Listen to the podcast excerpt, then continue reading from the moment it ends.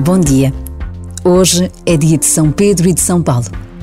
Dois homens tão diferentes, com vidas distintas e que se encontraram no amor a Jesus e à sua Igreja. Conhecer a história dos santos é tocar o mistério da presença de Deus na normalidade da vida, capaz de transformar histórias de vidas.